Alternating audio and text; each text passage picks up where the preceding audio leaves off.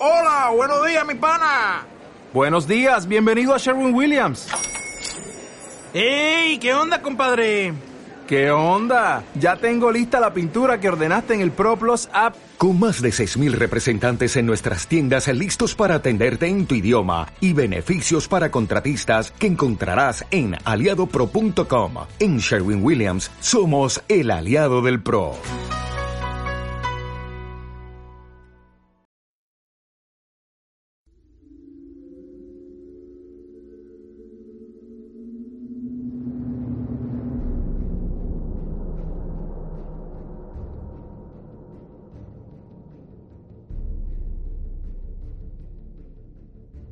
Bienvenidos a todos, viajeros del Inmaterim.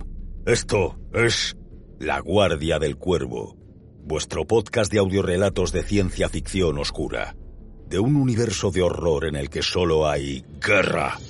De la mano del Corintio, desde la Torre Sombría, último refugio de la humanidad, frente al asedio de los corruptos dioses del caos, de las blasfemias de herejes, traidores y senos, recorreremos historias de leyendas Veremos arder la última iglesia de Terra. Seremos testigos del día en que Horus mató al emperador. Acompañaremos a los fantasmas de Gaunt por los mundos de Sabbath. Esto y mucho más, aquí, en la Guardia del Cuervo. ¡Victoria o muerte!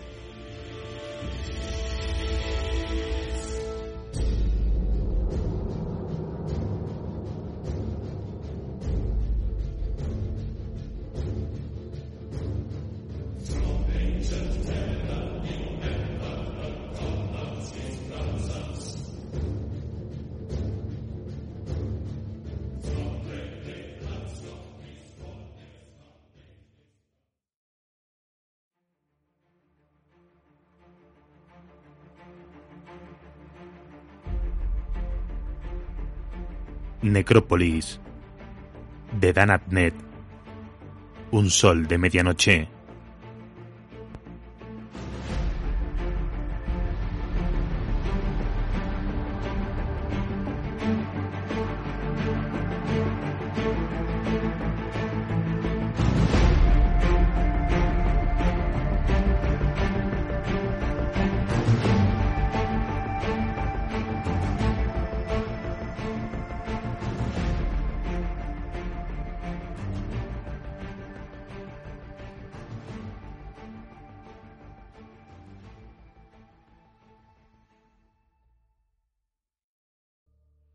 El bombardeo continuó día y noche durante dos semanas y media. Al final del duodécimo día apenas podía distinguirse entre el día y la noche. Tan denso era el humo que se cernía sobre la colmena Verbun. El escudo se mantenía firme, pero los habitáculos externos y las fábricas del sur se convirtieron en un erial de 50 kilómetros cuadrados castigados por el fuego. También se habían lanzado deliberadamente algunas bombas sobre el escudo, produciéndose daños catastróficos en los distritos norte desprotegidos y en las grandes secciones de los muelles del Haas. Durante la tarde del sexto día, el comandante Edric Croe, el sucesor de Knight, nombrado por la legislatura, ordenó el cierre de las puertas meridionales de la colmena. El nuevo comandante hermano de Lord Croe de esa noble casa había sido un mayor coronel al servicio de Verbum primario y su elección fue ratificada por siete de las nueve casas nobles. La casa noble Anco, que tenía su propio candidato, el general Hesit Anco, para el puesto, votó en contra. La noble casa Chas se abstuvo. El comandante Croe era un gigante pálido de pelo blanco de más de dos metros de altura. Sus fieros ojos negros y su mirada dura circulaban como leyendas en los barracones, pero en persona era tranquilo, callado e inspirado, un líder sensato y popular entre sus hombres. El voto mayoritario de las casas nobles fue el reflejo de la confianza que tenían en él y de la convicción de que respondería ante ellos en todas las circunstancias. Keshit Anko, un bruto gordo, moreno y cuya forma de encarar la guerra era más política que táctica, fue nombrado jefe del Estado Mayor de Croe para mantener contenta a la Casa Anko. Los dos no se llevaban bien y sus furiosas discusiones en la casa de la comandancia llegaron a ser legendarias. La decisión de Croe de cerrar las puertas cuando todavía había medio millón de habitantes de los distritos del sur que rebuscaban refugio en la Haas occidental y en las puertas Sondar y Croe sorprendió a las casas y a la legislatura en su conjunto. Muchos creían que Croe había cedido a la presión insistente de Anko. La casa Chas, la casa Rodgin y siete casas ordinarias presentaron un recurso y se quejaron de la crueldad de aquella medida. Medio millón de personas liberadas a su suerte porque se les cerraban las puertas. Es un delito contra la humanidad, afirmó Lord Rodgin en la sala de la legislatura.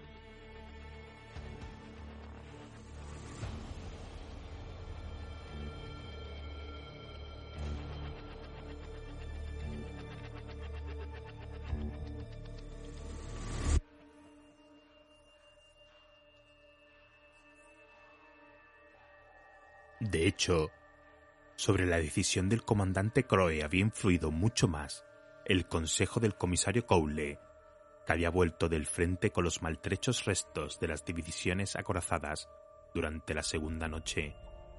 A pesar de las pérdidas sufridas por las fuerzas de Bogolain, muchos consideraban que Cowley era un héroe. Él solo había organizado más de 30 vehículos con sus tripulantes y los había devuelto a la colmena trayendo al mismo tiempo información de primera mano sobre el enemigo. Las pantallas de información pública hablaban abiertamente de su heroísmo y su lealtad. Su nombre era ensalzado en los campamentos de refugiados y en todas las reuniones de ciudadanos y trabajadores. Se acuñó y consolidó el título de héroe del pueblo y era Vox Populi, que sería condecorado por sus acciones. Además, muchos representantes de las clases bajas lo consideraban un héroe popular y creían que hubiera sido mejor comandante que Croe. Cuando al noveno día la legislatura impuso el racionamiento de comida, agua y energía en toda la colmena, se publicó un discurso de Cowley en el cual afirmaba que no solo observaría estrictamente el racionamiento, sino que además racionaría sus raciones. Esta astuta pieza propagandística fue idea de Cowley, y casi toda la población de la colmena hizo suyas las restricciones, deseosa de ser fiel al héroe del pueblo y a su generosa conducta. Croe no tardó en darse cuenta de que no podía subestimar el poder de Cowley como figura popular, pero eso también significaba que no podía pasar por alto sin más las sugerencias tácticas de Cowley. Croe, Anko y la élite de funcionarios reunida pasó la mayor parte del quinto día dando conferencias. Llenaron totalmente la sala de información de la casa de la comandancia la cúspide. Los soldados reunidos se sumieron en un silencio expectante cuando Croe le pidió a Cowley su parecer sobre la posición Cowley se puso de pie. La burda sutura de la herida de metralla de su frente era bien visible. Otra jugada perfectamente calculada por parte de Cowley. Es imposible exagerar la magnitud del enemigo, dijo Cowley, cuya voz tranquila fue transmitida a la enorme sala abovedada como un transmisor desde lo alto. Pocas veces he visto unas fuerzas militares de semejante escala. 80 o 90 mil vehículos blindados, miles de baterías de artillería y detrás una infantería de varios millones de hombres. En la sala imperaba un silencio de muerte. El comandante Croe le pidió al comisario que confirmara lo que acababa de decir. Durante la Guerra del Comercio, 90 años antes, la colmena Verbun se había enfrentado a un ejército zoicano de 900.000 hombres y a duras penas había sobrevivido millones. Repitió Cowley simplemente. Claro, que en medio de la confusión reinante casi no tuve oportunidad de contarlos uno por uno. Risas generalizadas entre el cuadro de oficiales. Pero estoy seguro, solo por la disposición, que al menos había cinco millones de soldados en formación detrás de la avanzadilla blindada. Y esos fueron solo los que vi. ¡Imposible! rugió el subcomandante Anko. La colmena Verbun tiene más de 40 millones de habitantes y entre ellos apenas reclutamos medio millón de soldados. Zoica es apenas un tercio de lo que es la colmena Verbun. ¿Cómo es posible que reúna un ejército de 5 millones o más? Yo solo repito lo que vi, general. Hubo murmullos y revuelo entre los oficiales. Croe había pedido imágenes orbitales antes de la reunión, imágenes que esperaba que confirmaran o desmintieran esas afirmaciones desmesuradas, pero el humo de los constantes bombardeos cubría el continente y no podía verse nada. Tenía que confiar en el cálculo de Cowley, una estimación confirmada por muchas de las tripulaciones de los tanques a las que había hecho volver a casa. Croe también tenía que considerar cuál podría ser el precio político y popular de contradecir al héroe del pueblo. Croe se despejó la garganta y fijó sus ojos oscuros en el comisario a través de la mesa central de mapas. ¿Sus recomendaciones, comisario? Deben cerrarse las puertas del sur de la colmena. Tarde o temprano, el bombardeo cesará. Entonces, las legiones zoicanas se lanzarán sobre nosotros con una fuerza sin precedentes. Es posible que ya se estén aproximando bajo la cobertura del bombardeo, que se estén infiltrando en los distritos del sur. Debemos asegurarnos. Croe guardó silencio. Los oficiales de puerta le habían traído las actualizaciones sobre el ingreso de refugiados, la miserable estadística de los desposeídos y heridos que todavía, después de cinco días, seguían intentando entrar en los distritos del sur. Pero la evaluación de Coule no admitía réplica. Las puertas del sur se cerrarán mañana a las nueve. Croe esperaba no tener que lamentar toda su vida ese acto insensible. Según las crónicas, no fue así. Mientras la magnitud de su decisión se hacía carne en sus sorprendidos oficiales, el coronel Modile solicitó que se levantase y se armase la artillería de las murallas.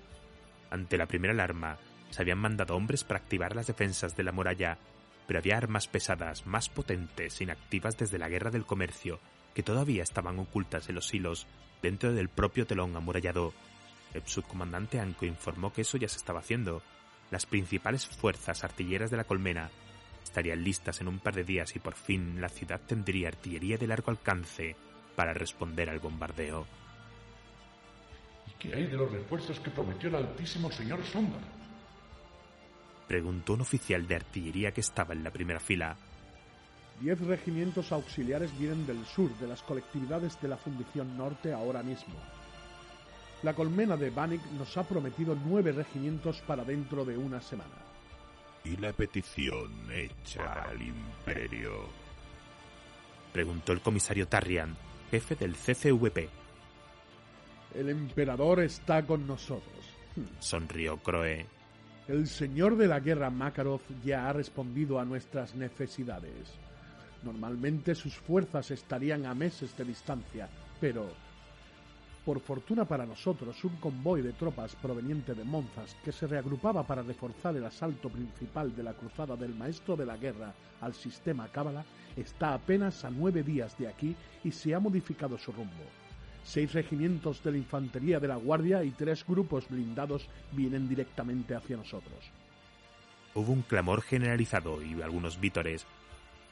Coroé se puso de pie e impuso silencio.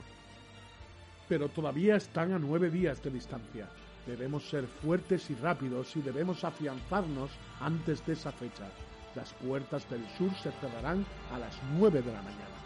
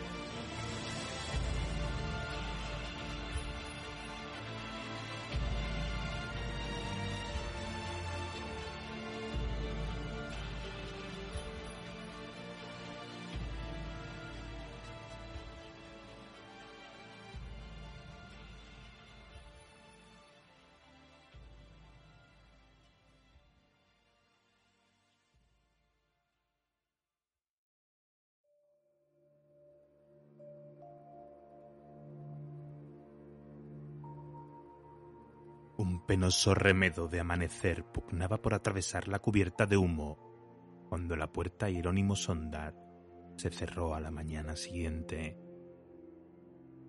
Docenas de refugiados consiguieron introducirse en los últimos minutos y docenas más de ellos fueron aplastados por el mecanismo hidráulico al cerrarse. Las puertas del Haas Occidental y Croe, la situación fue prácticamente la misma. La puerta Beibeir había quedado inmovilizada después del bombardeo de la primera noche, aunque el fuego de la cabecera de la línea ferroviaria ya se había extinguido. Batallones de Verbum primario supervisados por el CCVP levantaron barricadas de chatarra para cerrar la puerta. Los oficiales del comisario ordenaron a las tropas disparar sobre cualquier refugiado que intentara introducirse en la ciudad. Los lastimosos ruegos y gemidos de los que habían quedado fuera eran más de lo que podían soportar algunos soldados de Verbum primario. Muchos escribieron en cartas o en periódicos que aquello había sido para ellos lo peor de toda la campaña. Los soldados que habían supervisado el cierre de las puertas al comienzo del sexto día y que habían sobrevivido a la prueba nunca olvidarían ese momento. Años después, los hombres se despertaban por la noche o en los grises amaneceres, sudorosos y gritando, repitiendo los sonidos que les llegaban desde el otro lado de la muralla. Había sido el acto más despiadado de todo el conflicto hasta ese momento, solo comparable a aquel otro en que las puertas fueron abiertas nuevamente más de un mes después. La artillería de la muralla de la colmena Verbún empezó a disparar apenas un poco antes del mediodía del octavo día. Los enormes silos abrieron sus cubiertas de ceramita y lanzaron sus bombas contra los prados donde estaban agrupadas las fuerzas enemigas. Las andanadas fueron contestadas con un bombardeo redoblado del enemigo todavía invisible al despuntar la mañana del undécimo día, los convoyes de tropas empezaron a recorrer las carreteras del norte del Haas. Veinte mil hombres y casi cinco mil máquinas de guerra enviadas desde las colectividades del norte para reforzar la colmena Verbum, o mejor dicho, el paso del Haas que los protegía del avance zoicano. Levantando polvo, los transportes de tropas y los tanques avanzaron a través de los habitáculos externos bombardeados y de las fábricas dañadas desafiando a las bombas que seguían cayendo a través del río desde la lejanía. Miles de ciudadanos habían huido cruzando el río en ferry, intentando algunos llegar a sus hogares en los habitáculos externos del norte y muchos otros buscando refugio en las colectividades del norte. En algunos lugares las aglomeraciones de gente en las carreteras frenaban el avance del Colnor, pero el subcomandante Anco del CCVP envió instrucciones desde el otro lado del río para que despejasen el camino al llegar la tarde, los regimientos Colnor ya avanzaban sin obstáculos hasta los ferries que esperaban en los muelles. Tras haber sido desalojadas hacia los campos que bordeaban el camino las columnas de refugiados para permitir el paso de los convoys. Unos 300 refugiados habían sido ejecutados por el CCVP para obligarlos a dejarles paso. Los refugiados abuchaban a las columnas de Colnor que pasaban haciendo sonar sus motores. El general Chand del segundo del Colnor escribiría más tarde Este saludo humillante contribuyó más a minar la moral del Colnor que un mes de encarnizada resistencia en la muralla. Fue tal la magnitud del despliegue del Colnor y tan pequeña la capacidad de los ferries que las estimaciones indicaban que se tardarían cuatro o cinco días en hacer que todos atravesasen el Haas hacia Colmena Verbún. Cuando se les comunicó esto, el comandante Croe ordenó que se volviera a abrir el viaducto del Haas para restablecer los enlaces ferroviarios. La ruta por ferrocarril había sido cerrada al principio del bombardeo. Puenteando la ruta del ferry, el Colnor puso sus tropas en la colmena en menos de dos días. De hecho, muchos tanques y personal de las unidades blindadas cruzaron el viaducto por sus propios medios, avanzando por las vías del ferrocarril dos divisiones de infantería del Colnor también atravesaron el viaducto en un intervalo entre trenes. Hasta el momento, no se sabía nada de los prometidos refuerzos de la colmena Van Nick, la gran colectividad de refinería situada a 300 kilómetros al este. Van Nick se había comprometido a proporcionar nueve regimientos pero hasta el momento lo único que habían recibido de ellos había sido el suministro ininterrumpido de petróleo del oleoducto oriental. Mucha gente de la colmena Verbun empezaba a preguntarse si las fuerzas de Zoica también los habrían atacado. Al amanecer del decimocuarto día, se vieron luces en la atmósfera alta. Encendiendo sus reactores de frenado, las naves de desembarco de la Guardia Imperial descendieron, dirigidas al principal puerto de elevación de Kannak, en las colmenas colectivas del norte. Con el escudo desplegado, el campo del centro de aterrizaje de la colmena Verbun no podía admitir naves. La Guardia Imperial desembarcó en Kannak y a continuación marchó hacia el sur a la cola de las fuerzas de Kolnor. El mero espectáculo de sus ajustes para órbitas de gran altura y su deslumbrante descenso levantó la moral de la maltrecha colmena. Ya llegaba la guardia. Los primeros, segundo y cuarto reales de Volpone se desplegaron rápidamente en el sur desde el puerto de Kannak, valiéndose del enlace ferroviario para penetrar profundamente la colmena. El comandante Croe en persona saludó al general Nagesturn, el condecorado vencedor de Grimoire, en la plataforma del rococemento en la terminal norte de la torre. Una gran multitud de ciudadanos autorizados por los poderes políticos los vitoreaban bajo la atenta mirada del CCVP. Vestidas con relucientes trajes azules, las hijas de las casas nobles, entre las que se encontraban Merity Chas, Alina Anko, Lona Gabunda y Murdit Croe, fueron enviadas delante para ofrecer a Stun y a sus segundos oficiales, los coroneles Gilbert y Corday, guirnarlas de flores de seda. Stun fue saludado también por el famoso comisario Cowley, la imagen de su sonriente apretón de manos fue repetida en un millón de pantallas de información pública de toda la colmena. Los regimientos quinto y séptimo de excavadores de Roane bajo el mando del general Nash llegaron por ferrocarril esa misma tarde, entre más coloridas celebraciones. El subcomandante Anko estaba allí para saludar a Nash y las bandas tocaron para celebrar su llegada. Entre el júbilo reinante, Nash pudo confirmar que tres regimientos completos del ejército de Armenia estaban desembarcando de sus naves de transporte en el aeropuerto de Karnak y se pondrían en camino hacia el sur antes del amanecer. La multitud gritó de júbilo ante la noticia, dando vivas a la guardia como si ya hubiera ganado la guerra.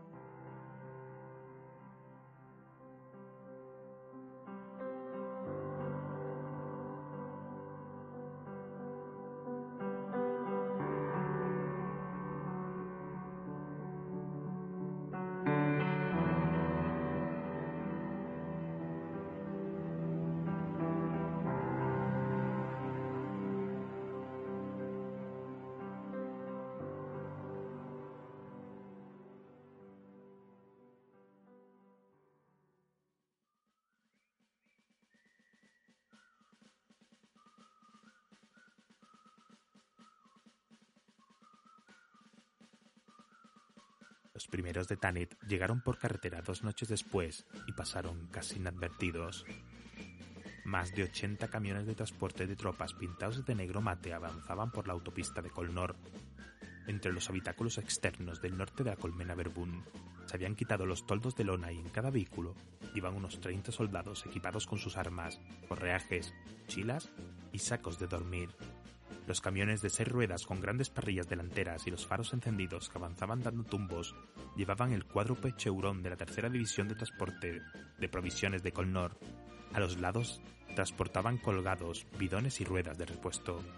Escoltaban sus flancos una docena de motoristas montados en motos de monótono color negro, y detrás de la columna principal venían más camiones de caja alta cargados con munición y pertrechos del regimiento, así como los numerosos cocineros, armeros, mecánicos y servidores que seguían a cualquier regimiento de la Guardia en sus desplazamientos.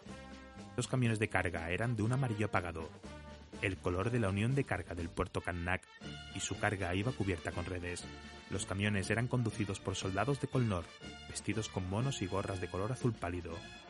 Pero la escolta estaba formada por hombres de Tanit con sus característicos uniformes oscuros de combate, a 12 kilómetros de la colmena Verbun se detuvieron para pasar un control la autopista y se unieron a ellos dos coches oficiales de color azul oscuro ocupados por oficiales del CCVP que les fueron abriendo camino.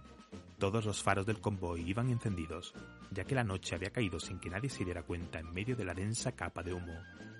Lo único que se veía a ambos lados del camino eran los distritos bombardeados, el extraño resplandor verde de la propia colmena, también oscurecido en parte por el humo y los destellos ocasionales de las bombas de largo alcance que caían sobre los habitáculos externos que atravesaban. Brian Milo, el más joven de los fantasmas, viajaba con el resto del pelotón número uno en el camión delantero. Era un muchacho delgado y pálido en el que empezaban a notarse las formas adultas. El único civil que se había salvado de la destrucción de Tanit cuando su mundo de origen había sido arrastrado y destruido cuatro años antes. El propio comisario le había salvado la vida, rescatándolo del fuego que había acabado con Tanit.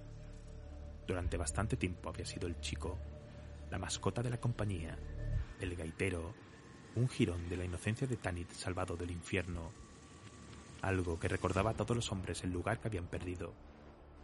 Pero seis meses después, durante la batalla de Montax, había convertido por fin en otro soldado. Estaba orgulloso del equipo que le habían entregado y de su rifle láser, y mantenía su petate más ordenado que cualquier otro de los avezados soldados de Tanit. Iba sentado en cuclillas en la testada caja del traqueteante camión y pulía con un trozo de tela la insignia del regimiento que llevaba en la boina negra. Milo. Brin alzó la vista para mirar al soldado Larkin que estaba frente a él. Era este un hombre musculoso de piel atezada de algo más de 50 años.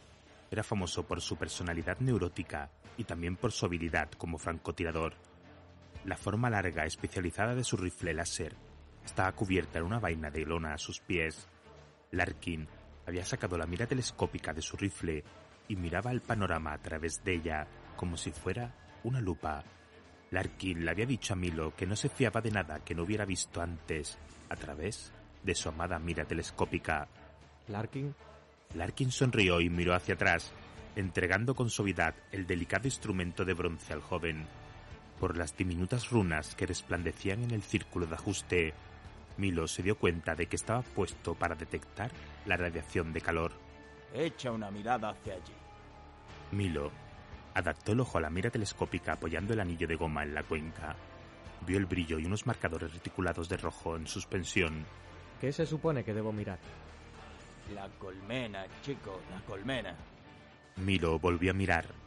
Se dio cuenta de que el brillo era la cúpula amarilla del escudo, un vasto campo de energía que envolvía la ciudad oculta frente a ellos. Parece lo suficientemente grande y fea como para cuidar de sí misma. Observó. Lo mismo se dice de muchos de nosotros. Dijo el coronel Corbeck, sujetándose a los soportes del camión mientras se acercaba a Milo y a Larkin. La colmena Velvet se encuentra en un buen apuro, según dice. Es la colmena Verbum, jefe. Dijo el soldado Burun, que estaba cerca. Que Fed te confunda, mono sabio. Replicó Corbett al sonriente soldado. Fed sabe que apenas recuerdo mi propio nombre la mayoría de las veces, y mucho menos el lugar donde se supone que estoy. El primer pelotón rió. Milo le pasó la mira telescópica a Corbett, que la rechazó con desinterés. Reconoceré el lugar donde me tengan que matar cuando llegue él. No necesito echarle un vistazo por adelantado. Milo le devolvió el precioso adminículo a Larkin, que echó una última mirada y lo volvió a colocar en su bolsa. ¿Has visto suficiente, Larks? Le preguntó Corbeck, sujetándose de la estructura del techo con sus enormes brazos y con la barba dividida por una sonrisa llena de dientes. Suficiente para saber a dónde apuntar, respondió Larkin. En la caja del camión, que iba tres vehículos más atrás, el tercer pelotón se entretenía en jugar a las cartas.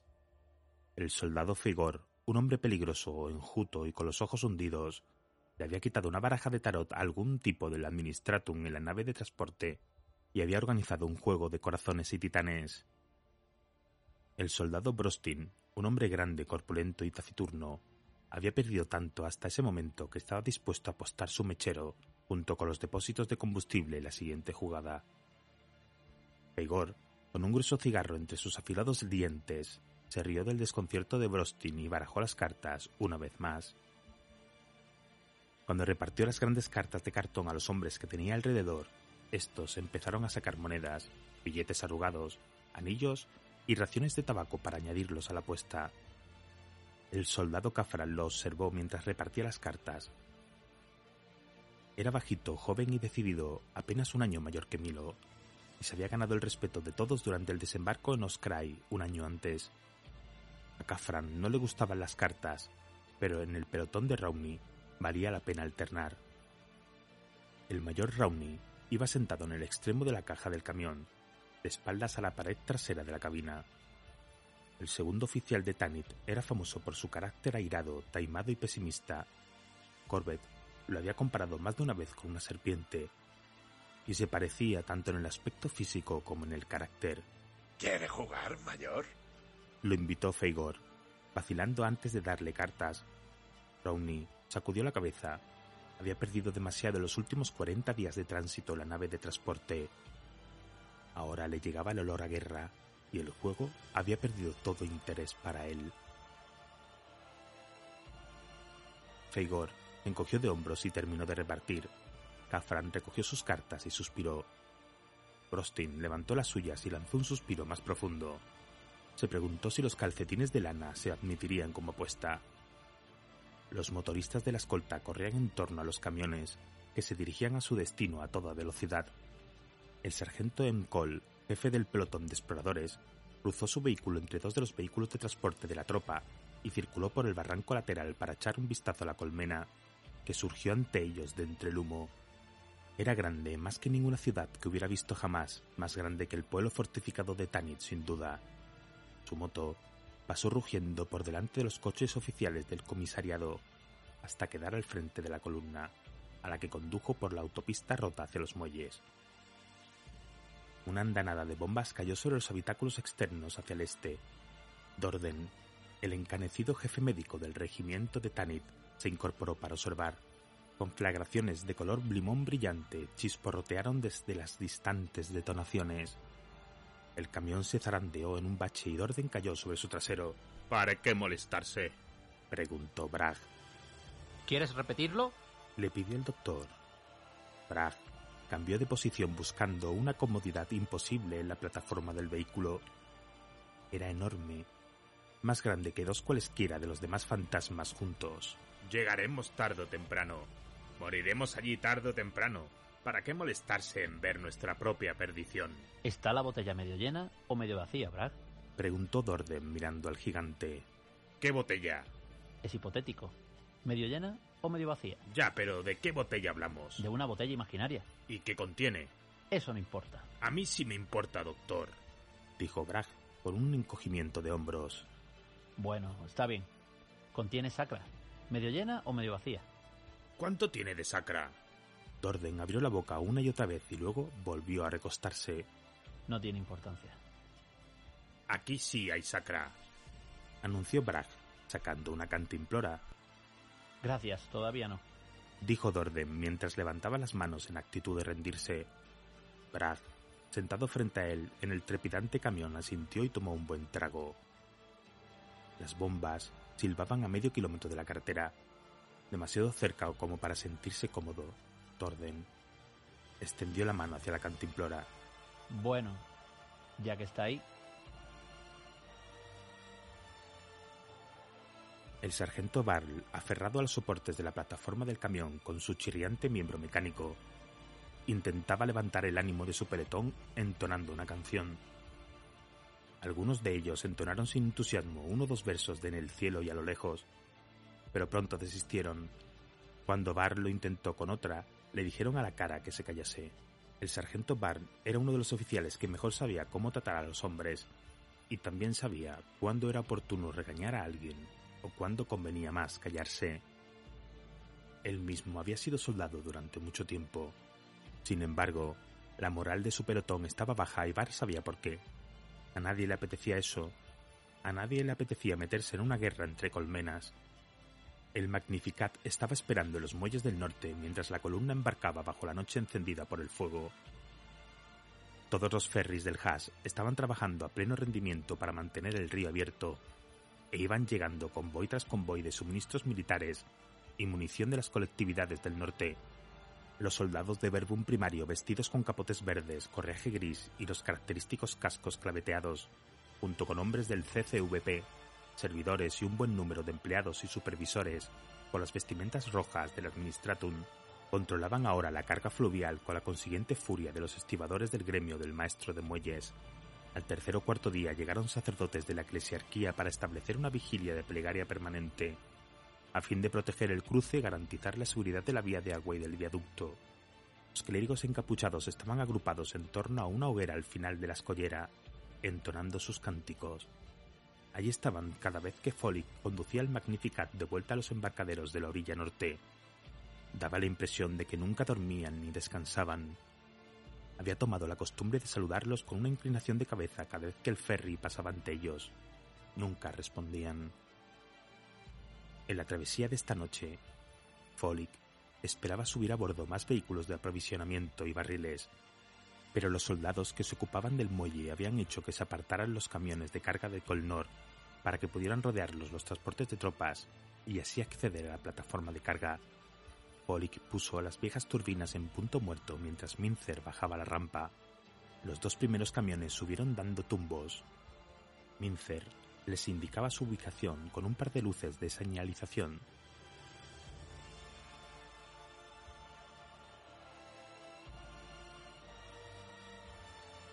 Una figura alta que vestía una chaqueta larga descendió de la cabina del primer camión y se acercó a Folic. Este quedó casi hipnotizado al ver la insignia del comisario y la gorra de visera. Una sonrisa de asombro se dibujó en su cara salpicada de petróleo y respetuosamente se quitó el gorro de lana. Señor, es un honor tenerlo a bordo. El placer es mío. ¿Cuál es su nombre? Folic, señor héroe imperial. Yo no tenía la menor idea de que mi fama hubiera llegado tan lejos. Lo saludo, Folic. Es un verdadero honor, señor, transportar su columna de refuerzo a la colmena Verbum. Se lo agradezco, Folic. Mis primeros vehículos están a bordo. ¿Podemos seguir? Folic asintió y se dirigió a donde estaba Mincer para darle la orden de soltar amarras. El comisario Cole en persona está a bordo, dijo Folic entrecortadamente a su compañero. ¿Cole? ¿Estás seguro? ¿El héroe del pueblo? Es él. Te digo que sí, en carne y hueso, aquí mismo, en nuestro barco.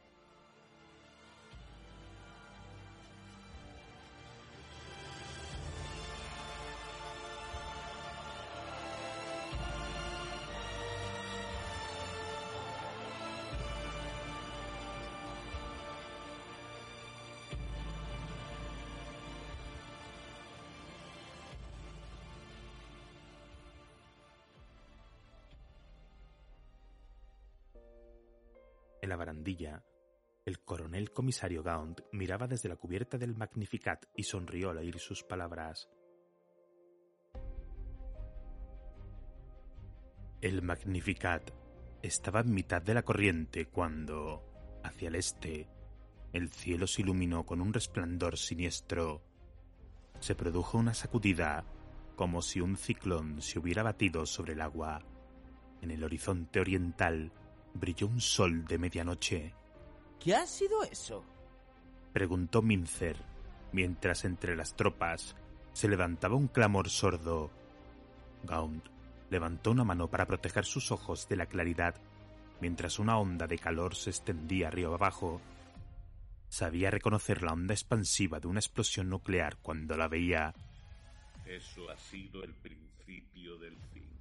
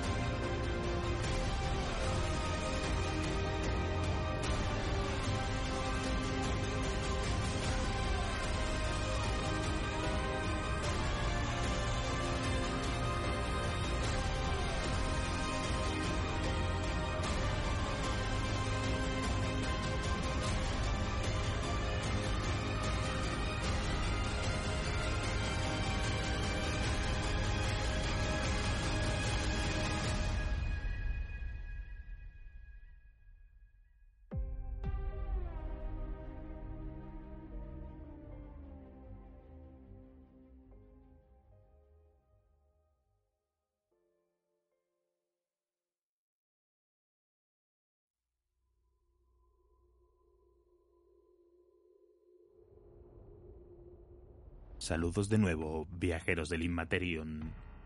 Hasta aquí nuestro vigésimo cuarto programa de la Guardia del Cuervo. Continuamos nuestra saga con los fantasmas de Gaund. Ibrail Gaund, nuestro coronel comisario favorito, acaba de llegar a la ciudad colmena y vaya, que es- están las cosas mucho peor de lo que pensaban. Pero bueno, este libro está lleno de acción, de muerte, matanza, escaramuzas y muchos actos de heroísmo. Espero que os haya gustado y seguimos en las sombras. Em, este programa está dedicado sobre todo a los que mañana pues se tienen que levantar temprano y trabajar, así que con todo nuestro cariño eh, nos hemos mm, dado mucha prisa por terminarlo y y porque esté preparado para este lunes maldito. Espero que lo estéis pasando bien y que el final está muy cerca. Un abrazo a todos, eh, sed felices y victoria o muerte, hermanos.